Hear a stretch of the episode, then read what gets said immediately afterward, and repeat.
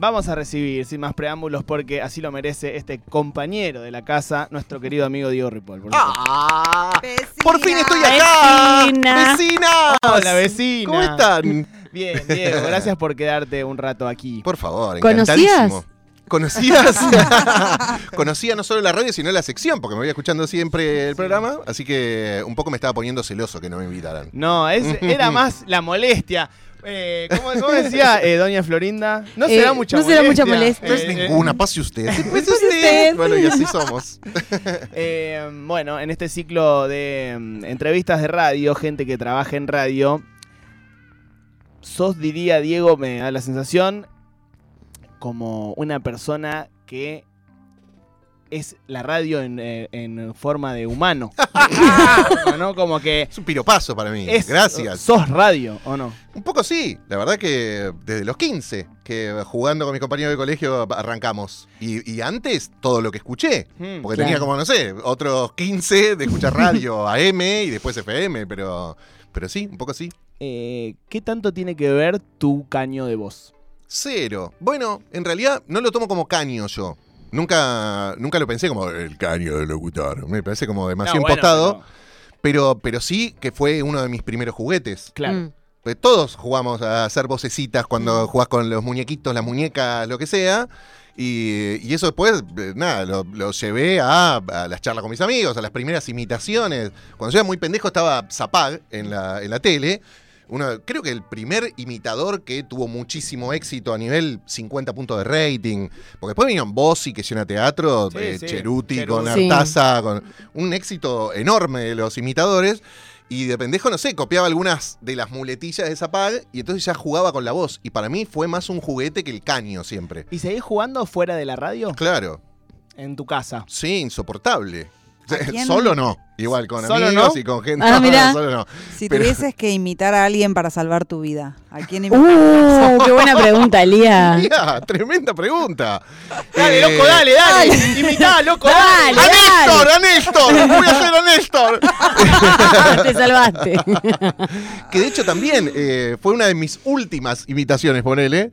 eh, porque ya me da un poco de vergüenza. eh, No sé, como que si no, también quedás encasillado en esa. Sí. el Claro. imitador, no soy imitador yo, juego a que hago eso, no sé.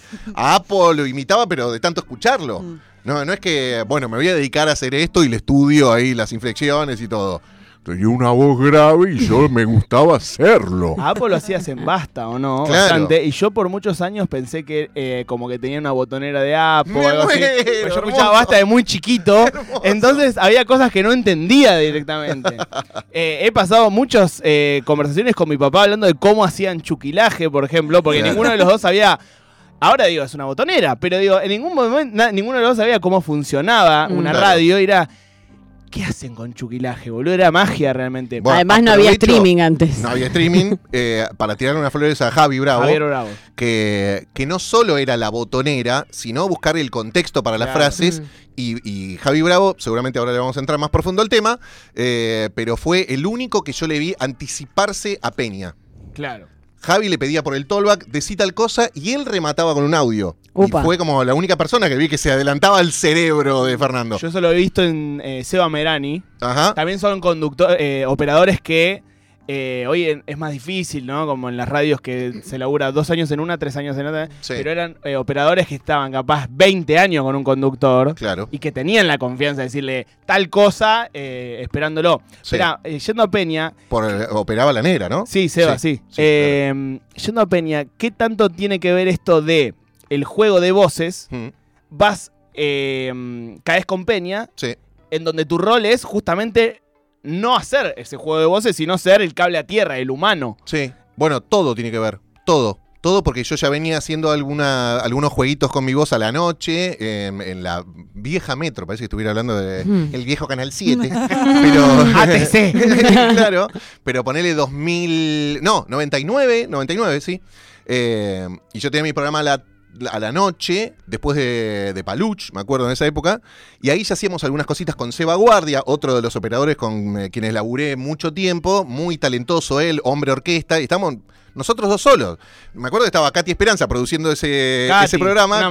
Katy, que laburó mucho con la negra y con Lalo. Sí. Y venía este pendejo y no nos daba bola. ¿Qué, qué querés hacer? ¿No querés que te produzca una nota? ¿Qué carajo querés hacer, Ripoll? Ay, me tiene harta. ¿Y hablaba por teléfono a Katy. Y yo nada, eh, tenía mis secciones, columnistas, de columnista de cine, lo tenía Axel Kuchevatsky, que más Mirá. o menos le fue bien. Ah, bueno.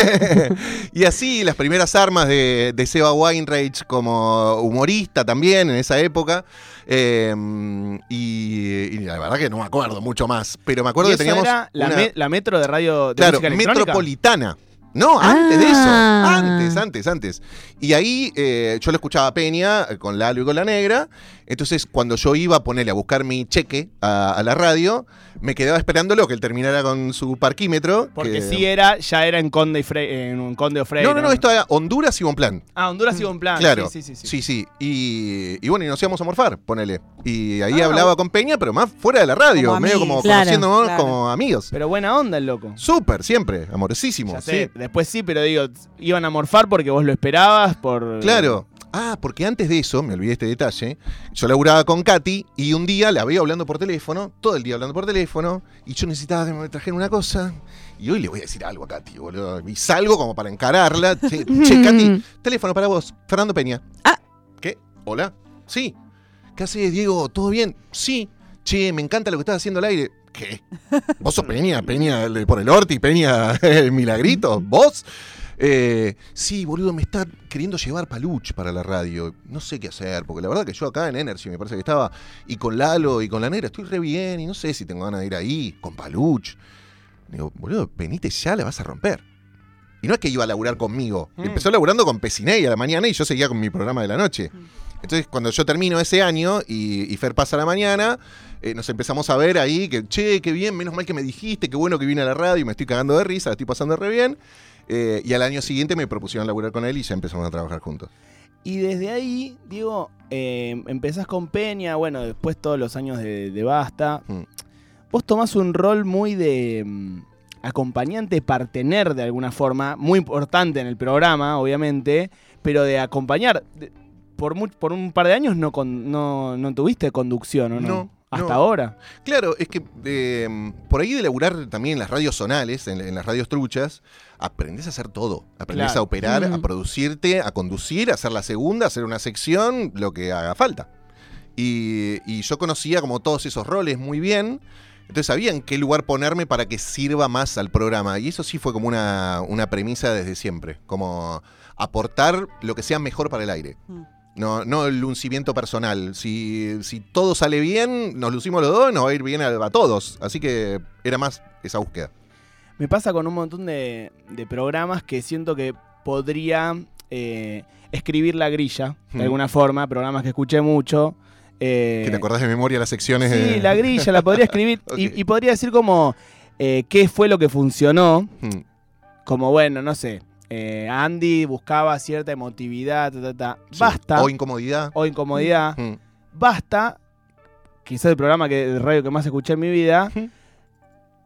No sabría decir qué era lo que funcionaba de Basta. Porque ponele ahora eh, que estoy trabajando con Wati. sí. me- ah, no se lo pregunté, pero me dan ganas de preguntarle como, ¿qué carajo era la producción de Basta? ¿Entendés? Como, ¿qué hacían? ¿Qué, ¿Qué era lo que se armaba? Porque era algo que era tan natural durante cuatro horas Mm, que me cuesta mucho imaginarme qué era lo preproducido más allá de una nota, ¿entendés? sí. ¿Cuál era la- el, juego de Basta? Yo creo que mucho la química entre, entre los que participábamos, eh, mucho de, de producción a nivel, porque por ahí Aguati es tan buen tipo Mm. y, y tan perfil bajo, eh, pero no se le da la importancia que tuvo siempre en la creación de los juegos. Guati hacía todos los juegos que teníamos en Basta cada tarde, los inventaba él y decía, esto, Guati, seguro, a ver, juguémoslo. Ah, sí, funciona. A ver al aire, hit. Increíble. O sea, y de todas las tardes durante 10, 20 años. Eh, y al margen de, de las secciones o, o los invitados que podía producir, era el corazón del humor del programa, Mm. el humor interno, de mantener como viva la llama de la jodita entre nosotros, ¿entendés? Como... Y eso es lo que fortalece la química que después se traduce al aire, me parece.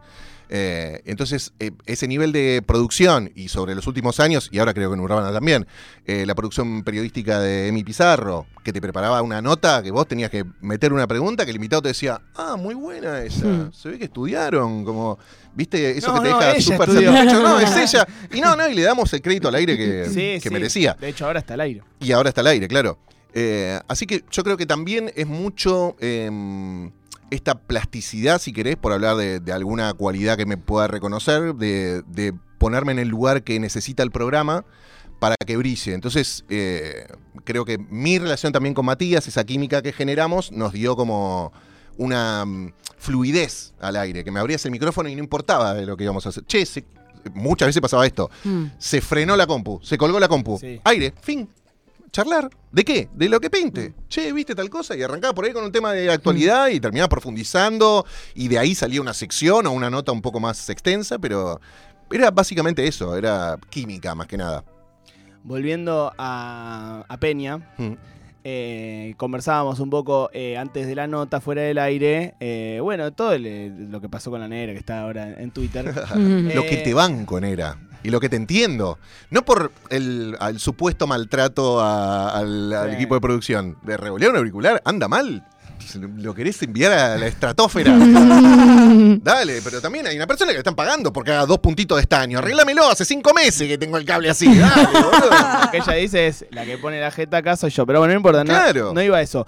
Eh, iba a eh, el laburo con Peña y cómo son las personas como con un talento sobrenatural para hacer algo. Sí. y cómo eso siempre las vuelve también especiales en Mm. su vida cotidiana.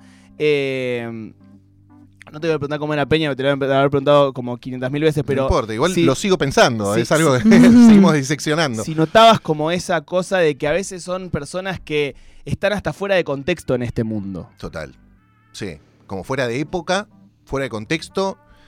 Eh, esa genialidad, viste, que tienen tipos como él, como Charlie, como Spinetta, cada uno en su rubro, ¿no? Pero, pero genios, porque hicieron cosas muy diferentes y, y enormes. eh, y de una creatividad que no sabías de dónde salía. Y, y también, esto lo hablamos mucho con, con Seba y con Scott, eh, conectados a un wifi del que vos no tenés la clave. ¿no? Porque acá está lleno de gigas. Pasa que tenés que tener eh, ese password. Y, y él me parece que conectaba con alguna percepción más allá de lo que cada uno eh, podía tener, del momento, de, de la charla, de para dónde iba, de- del azar, supuesto azar de sacar a un desconocido al aire y terminar hablando de cosas demasiado íntimas, Sí. Mm. con casualidades muy sospechosas, que decir, dale, boludo, ya, ¿Cómo ¿A esta puede persona ser? habías preparado para hablar de estas cosas? Eh, pero que no las preparábamos y terminaban siendo geniales. Cada programa era así, cada día de mi vida durante esos tres años que laburé con él. No fue tanto tampoco que trabajé con Fernando. Y sentías que, viste, estos genios a veces se los ve sufrir su genialidad. ¿Y él la sufría a veces o no? No sé si su genialidad, me parece que mm, su genialidad era como la herramienta para catalizar el, el sufrimiento. Él cuando fue al programa de Susana, lo primero que le dijo es, eh, yo soy un puto sufrido, Susana. Ah, no sé qué. Pero de verdad, había sufrido un montón, había sufrido bullying, había sufrido eh, nada, eh, también todo lo que sufre un, un- un niño gay en la década del 70 y 80 en San Isidro. Sí. Imagínate, boludo. Eh, y, y después su vida amorosa y, y todos los tormentos que él mismo se autoinfligía. Pero, pero yo creo que, que él convertía ese sufrimiento en, en arte genial y también traducía algunos estereotipos de una manera que yo no había escuchado nunca antes, ¿no? Como el, el cheto este, que era una eh, crítica descarnada a la, soci- a la alta suciedad de San Isidro. Y los chetos lo amaban. Sí. Sí. Que- es que era tan bueno que era un personaje de ellos. Claro. Sí. Claro, ¿no? Puede ser tan nítido y tan bien. o sea, perfecto lo que hacía.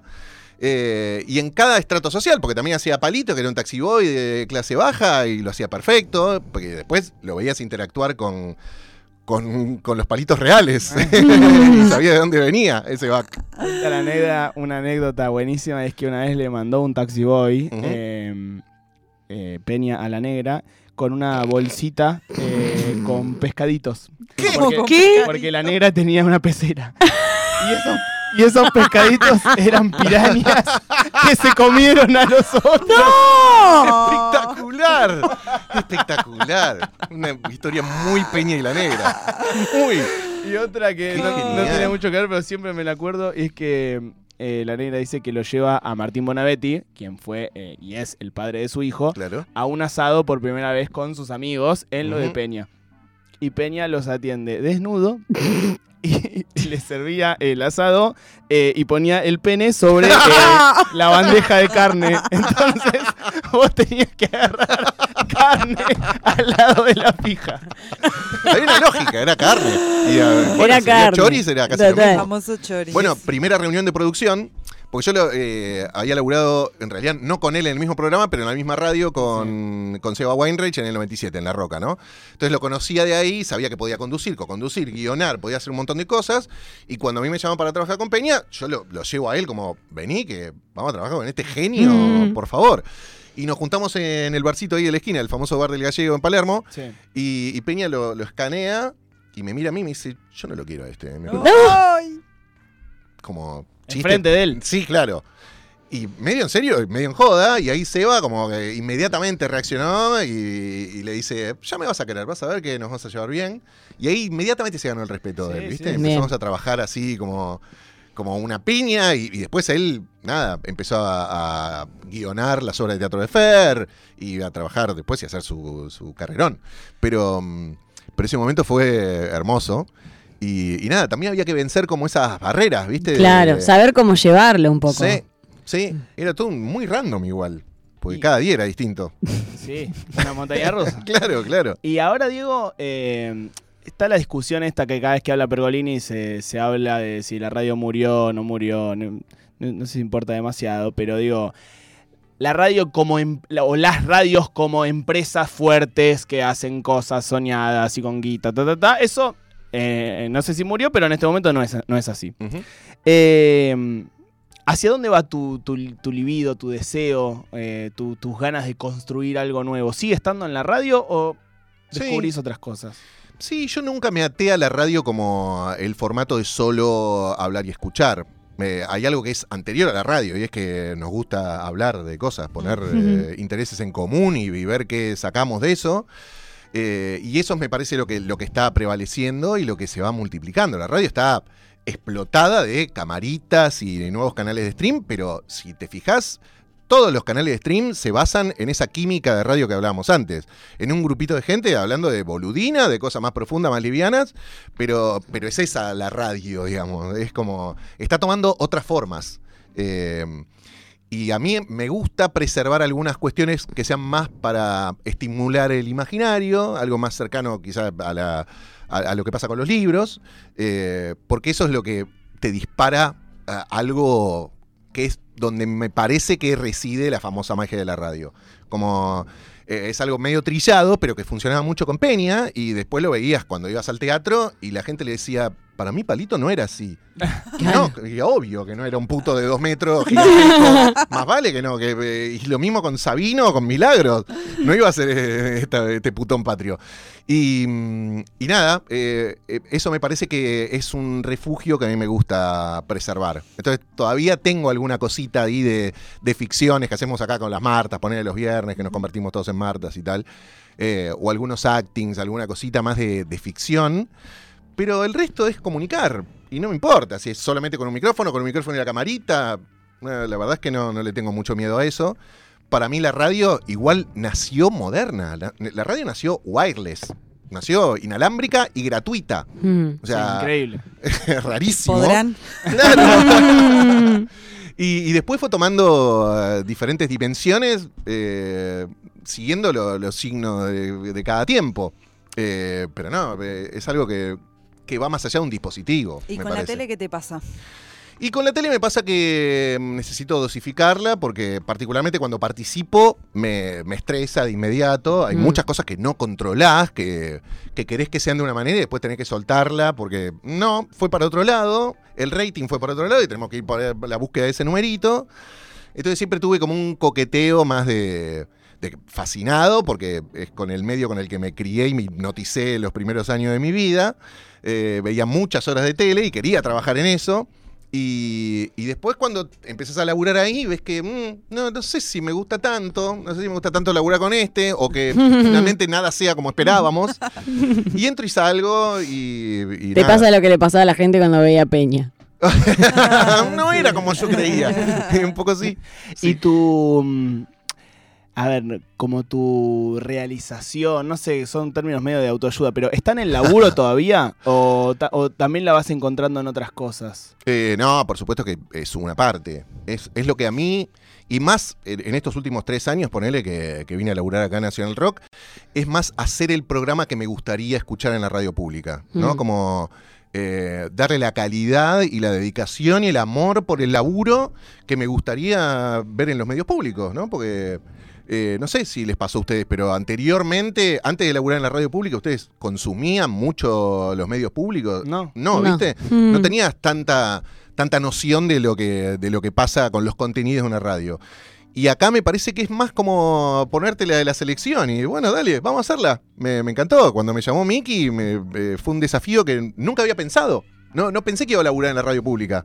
Por ahí la, la cabeza tan eh, contaminada, te iba a decir, pero bueno, acostumbrada a trabajar en radios comerciales, en la búsqueda del numerito y de esto que pegue y esto que funcione, a algo más productivo, hablar de cosas más interesantes, más Mm. profundas, como temas por ahí de los que no se hablan tanto, o dándole lugar a gente, mensajes o lo que sea que, que por ahí en las radios comerciales no hay. También tienen algo estos medios que es que trabaja mucha gente que los ama mucho. Eh, hoy, habla- lo, hoy lo Sí, hablaba con- hoy, hoy lo hablé con la negra. Mm. eh, en el beat de Privilege. eh, con- aquel tweet. No, que eh, le- yo le, le dije como que hay muchas radios eh, comerciales o lo que sea, donde Mm. trabaja mucha gente que incluso la odia, como tanta gente odia a la empresa que lo emplea, ¿no? Claro. Como, y, y con razón, no, lo, no, ni siquiera lo digo como una crítica, como muchas veces odias a, a tu empleador. Mm. Sí. Y que en esta radio, bueno, a veces los auriculares no andan, lo que sea, pero digo, eh, está lleno de gente que la ama, ¿no? Sí. Y, que, y que es su vida esta radio. Eh, y que cuando nos vayamos nosotros van a seguir estando. Sí. Y que cuando se vayan los directores de esta gestión van a seguir estando. Este, entonces hay algo de. De que bueno, que las radios también las hacen las personas que trabajan ahí. Sí. Y, y bueno, eh, faltarán recursos, pero Hmm. ese amor me parece que, que- que está y que, y que lo hace mucho más eh, ameno. Sí, sabes que eso no solo acá, porque también lo que, la particularidad que tiene la radio pública es que entra un signo político de un gobierno y po- propone una programación y el que viene, por ahí si cambia eso, tiene ganas de comunicar otra cosa, por decirlo de una manera muy liviana. Sí. Sí. Eh, entonces hay como un desfile de gente y de ideas y de propuestas que, bueno, la gente que está en planta permanente laburando en esta radio y que ama esta radio como institución, eh, tiene que ver desfilar, ¿viste? Es como algo que pasa también en las radios comerciales desde otro lugar. Lo hablaba mucho con Giuseppe Molina, operador histórico de, de Metro, uno de los mejores editores del país, dicho sea de paso. Y él me hablaba de Metro cuando yo me fui como, che, boludo, pero necesito que esta radio siga como, ¿entendés? Queriendo a la radio y queriendo que le vaya bien. Mm. Y mira lo que están haciendo. Radio de fórmula, ¿te parece? Con una tradición de radio de conductores y de diálogo. Ahora hablar dos minutos al aire, tener que cortar. Como que igual la gente que labura en cada radio tiene un sentimiento especial. Bueno, pasó en Rock and Pop, boludo. O sea, Lo gente mismo. que trabajó 30 años, 40 años, sea, no sé si 40, pero 30 años seguro en Rock and Pop. Sí. Eh, y que la amaba y que, y que la hizo. Claro. ¿Entendés? Y que no Claro. la hizo un empresario, la hizo esa gente. Total. Y de repente eh, llega otro, cambian, echan a gente que estuvo 25 años en ahí Sí. y ponen eh, a un conductor de televisión que nunca hizo radio o a Claro, un claro. influencer. Este, y es muy doloroso para esa gente también. Sí. este. Es que, bueno, también parte de esas fórmulas que se prueban son esto de, traer un comunicador, ahora un influencer también, que traccione cierto público para ver si funciona. Y te pongo este otro nombre acá. Estas dos personas no se conocían. Sí. ¿Y qué, qué esperas que funcione? Y encima no Total. traccionan porque no tiene nada Claro. que ver. sí. No, no es directo, no es tan lineal y No. tiene que funcionar esa relación al aire para que se saquen chispas y alguien diga, che, me, me gustaría participar de esa charla. o Sí. escucharla, por lo menos quedarme acá de- a ver qué pasa. ¿Cuánto tiempo estuviste en Metro, Diego? ¿Y qué te pasó cuando se terminó? Me pasó, mi- al principio estuve, ponele, del 98 hasta el 2004. Mm. Ahí Greenbank inventa Kabul. Mm. Y bueno, el Sí. inventor de rock and pop, eh, junto con Mela, me dicen, che, ¿querés venir a laburar con nosotros? Daniel Ernesto, el Mm. dueño de todo De esto. todo esto. Dale, estoy, recontra estoy. Queremos hacer algo nuevo, la música como protagonista. Bueno, perfecto, voy a laburar ahí. Eh, pero me había quedado como pendiente la vuelta Mm, a esa radio. mm. Yo ya había laburado con, con Matías antes de irme y habíamos pegado mucha onda, habíamos hecho un programa de tele juntos, o sea, había fun- refuncionado. Eh, así que bueno, fueron esos años y después vuelvo en 2012 hasta 2020. Así que fueron, no sé, en total 12 años. Cuando Gaby Wow. pasa a perros. ¿verdad? Claro, exacto. Eh. Gaby va a la mañana y ahí Matías me llama para, para volver. Con, con. Gabito en esa época también. Hoy hablábamos de mm, si los oyentes eh, conocen al, al conductor, de alguna forma, ¿no? Sí, Eh, yo muchos años, cuando era 100% oyente, Sí. creía que sí. Como que estaba seguro que sí. De hecho, una vez en unas charlas TED Hmm. en Tecnópolis, estaban ustedes transmitiendo y me acuerdo que eh, voy al baño y me lo cruzo a Matías Martín y le digo, Matías. Y el loco me mira como, ¿quién chota sos? Claro, vos, vos me conocés, pero yo no sé Claro, quién sos, hermano. eh, ¿Sentís que la gente que, que te escucha hace tantos años te conoce? La de tantos años seguro que sí. Sí, porque hay una parte que no podés caretear. Mm. Tantas horas al aire, algo de vos tenés que mostrar. o sea, Algo Medio seguro. streamer la y- cosa. y- Algo seguro, algo sí, seguro. dentro de, de- Porque hablé muchísimas pelotudeces, 90% pelotudeces, 10% cosas que más o menos me interesaban. Y ahí, bueno, lo, lo vas como dejando ver. Yo también pertenezco a una generación que escuchó a eh, Larrea, Fontana, Lalo y, y Dolina, que no son tipos que hablaban de ellos mismos tanto No. al aire. Mm. Para nada. Entonces siempre había como una cosa de, no, bueno, acá hablemos de cosas más interesantes, que de, de mi vida y de lo que yo opino sobre esto. Sí, pero a la vez siempre eh, se le pega a la, a la- O se le pegó también mucho a Metro como. O a aquella Metro, ¿no? Como la charla de café, no sé qué. Sí, Pero bueno, evidentemente algo, eh, una fibra tocó. claro. Y hoy es la radio que pega, no sé, el USU, lo que sea. Es eso a la enésima potencia. Ah, Pasamos horas adentro de aplicaciones mostrando lo que hacemos y mirando lo que hace el vecino. O sea, es completamente, esa es la conversación Sí, que interesa, Sí, evidentemente. total, total. Pero eh, lo que pasa es que vuelvo a esto del laburo de la producción. Cada programa eh, tenía el, el tiempo muy limitado, más allá de los accidentes que podíamos tener cuando se trababa una compu.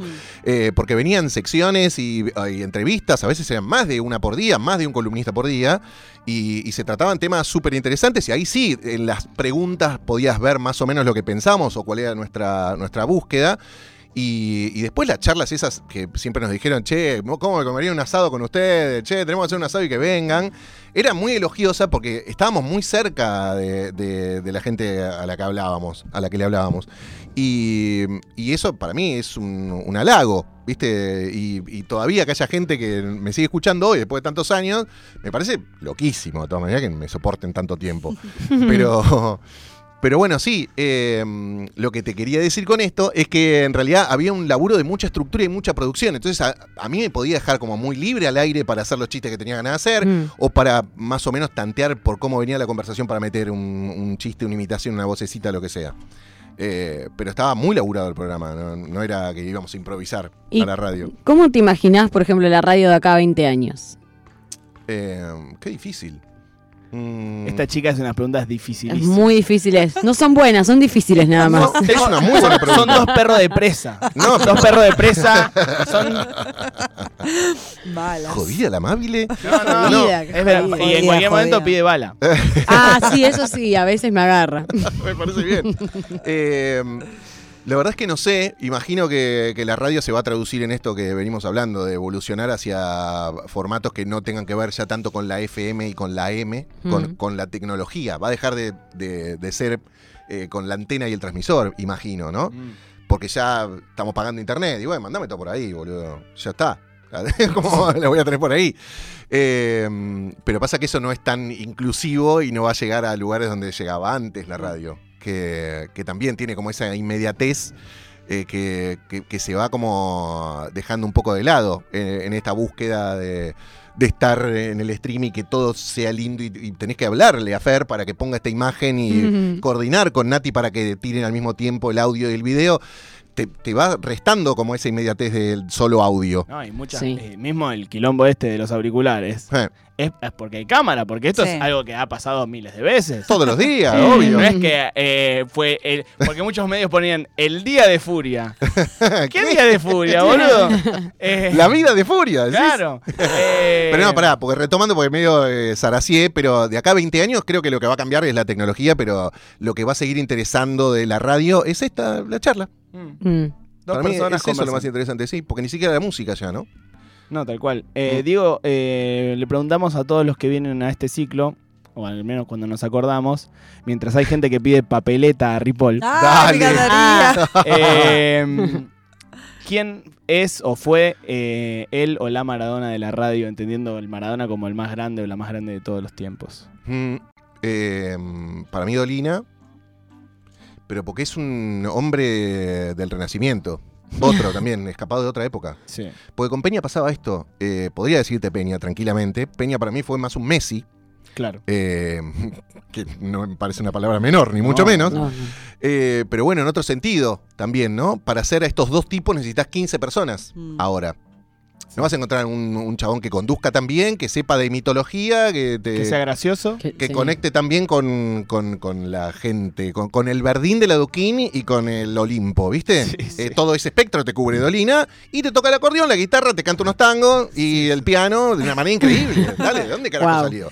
Y lo ¿Qué loco, es esa mente? Lo loco de Dolina es un tipo que lo hizo toda la, no- toda la vida a las de 12 a 2 de la mañana. De 12 a 2 de la mañana. Un sueño me da. Quizás el mejor horario igual. Delirante. O sea, Está porque imagínate que, no sé, el mejor conductor. Ponele que Tinelli hubiese hecho toda su carrera a las 2 de la mañana. Eso es, Sí. es como un corrimiento del ego también muy grande, ¿no? Sí. Porque Dolina, si hubiese hecho el programa a las 10 de la mañana, Ujú. Probablemente lo hubiese escuchado mucha más gente. Obvio que sí, claro. Este, pero Sí. es, es un caso No, no, increíble. es único. Y, y particularmente para mí, pero lo tomo más que como un, un padre que como Maradona, Lalo. Claro. Claro. Lalo también. Lalo fue el que más me estimuló para eh, ir a jugar a la radio. Cuando yo lo escuchaba a él haciendo Radio Bangkok con Bobby Flores, con Douglas Vinci, eh, y te hacían, no sé, la, la brigada Entel, ¿cómo era que se llamaba eso? Sí. O que viajaban caños por la, en caños subterráneos por la ciudad. Sí, sí, este chabón, ¿esto es en serio? La primera vez que escuchás, ¿esto es en serio? ¿Posta? ¿Está sucediendo? Y, y él fue como el primero que desacartonó el medio. Mm. Yo lo escuché, eh, mi viejo hace un par de años compró una colección de página 12 en donde venían eh, varios programas de Radio Bangkok. Ajá. Una colección que había hecho Negro Sarasa. Eh, y cuando Mi lo... primer productor. ¿El Negro Sarasa? Sí, Él se jacta de haberme inventado. Ah, Eh, él y Salamone, los dos. Eh, y yo cuando lo escuché hace un par de años, Hmm. es moderno hoy eso. Claro. O sea, es Claro. algo que hoy nadie hace. Y Guillo García lo hacía con, una, co- con cassettes. Con cassettes. Este- Cinta abierta también. No tenía ni siquiera un rack de efectos. No, no, Había era... una cinta abierta y te armaba ahí con el. pon- Ponía en récord, abría el canal de la cinta y se metía como un retorno que servía como reverb. Pero si no, no tenían efectos al aire. Claro, y, y vos tirabas, tenías, por ejemplo, efecto auto. Mm. Y después alguien tenía que ocuparse de rebobinar el efecto Claro. para que quede el cassette en punta, para que cuando tires el efecto, Claro. eh, nada, increíble. Ah, increíble. Él, Eh, Guillo, Guillo García, Chino Chinén, eh, Quique Prosen, en esa época también. Sí, sí, todos eh, baluartes, pioneros. Diego, te vamos a hacer el quinichín, Oh. ¡Kini, kini, kini, chin! eh, una mezcla entre la quiniela y el. Se Sí. lo preguntamos a todos los invitados también. Es eh, del 1 al 80 y el quinichín te devuelve una frase. Mm, 74. 74. ver. Bueno, si elegías el 17, que sale mucho, Ah. es, es de Peña. Sí, Ah, estaba deseando un poco. La vida es como 16. Flavia Palmiero, linda y puta. Espectacular. ¿Cuál me dijiste? ¿74? 74. 74. Siempre el quinichín tiene que ver. Ajá. Es curioso. Uno cierra los ojos y el mundo desaparece. Una frase de Mafalda Ah, definiendo a la radio. Hermosísimo. De alguna forma. ¿no? Hermosísimo, me encantó. no había salido nunca. No, No. nunca había salido, es verdad. Mirá. Gracias, Diego, por venir. Por favor, ustedes. Te queremos muchísimo. Y yo a ustedes los adoro y me encanta que seamos vecinos. Vecinos. Sí, Vecinas. los mejores vecinos. La verdad que sí. Sí. La verdad que Eh, sí. Buenos yo- vecinos. Y yo te pido perdón en nombre de este equipo por, porque este es un equipo que te, te ha robado. Perdón, te dejamos de robar el mate. No, y algo pasó con el mate. Algo pasó con el termo. Lo- Que se cortó la onda. ¿Se Se rompió? No, No. vos nos, nos lo Nos, quitaste. nos sacaste ¿Cómo? el beneficio del. Yo el otro Ya día, fuimos a buscar el mate y no estaba más y nosotros dijimos, producción. yo el otro día les Ah. dije. La producción es bastante arriba de la radio. Yo el otro día les dije, se Manga cortó la onda. Dije, se cortó la onda con Ripoll. Ni lo Dije, uso yo. Porque Ripoll será un buen tipo todo, pero un día vio que le robamos las cosas, que le robamos los chocolates. Ok, De bueno, está bien. forma, Perdóname, Diego. Ahora llego a casa y saco el nombre del freezer, disculpa. Los amo, me encanta el programa que hacen, lo disfruto mucho y los escucho todos los días. ya se los digo tanto que parezco un goma, pero, No, Diego. Ay, pero me Diego, encanta. por favor. Bueno, es, Vení eh, más de seguido, nuevo. Diego. Cuando ustedes me inviten, yo vengo. Eh, es esta química que generan ustedes. Es, es lo mismo, ¿viste? Irte escuchando porque, mira qué buena onda. Me gustaría como, como estar es más en estas mentira charlas. igual. Nos odiamos. No Nos Bueno, odiamos. Pero al aire no se nota. Pero- Vamos, han, por momentos habido sí. tantos. Por momentos sí, tantos. uruguayo. Eh, pasó Diego Ripoll por Ayúdame Loco eh, y lo queremos mucho.